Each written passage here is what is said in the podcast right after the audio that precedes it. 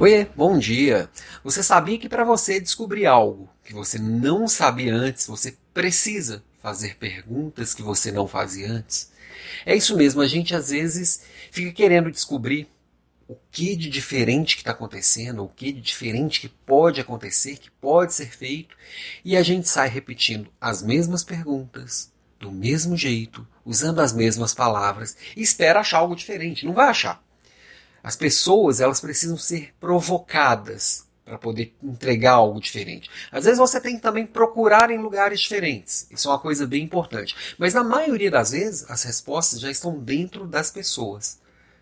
Você só precisa perguntar de um jeito diferente para que esse algo de diferente saia. Então, minha provocação de hoje é bem curtinha. Repensa a forma que você está perguntando e a forma que você está procurando, que você vai começar a achar outras coisas.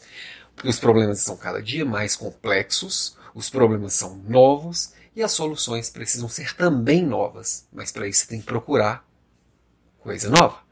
Simples assim.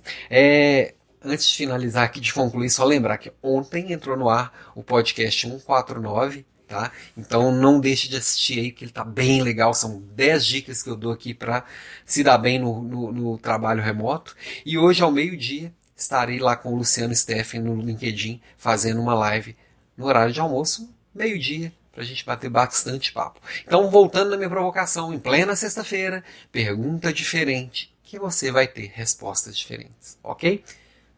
Beijo para você e até amanhã.